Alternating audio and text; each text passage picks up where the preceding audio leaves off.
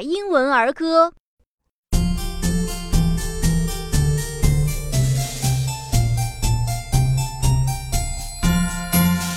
Yankee Doodle went to town a riding on a pony.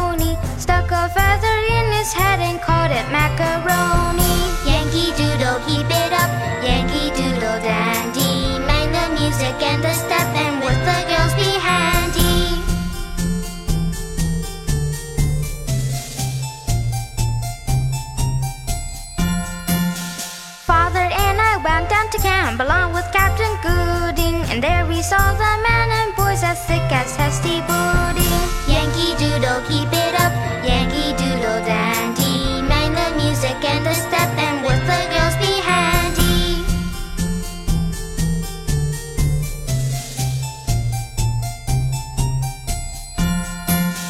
There was Captain Washington upon a slappy stallion, giving orders to his men.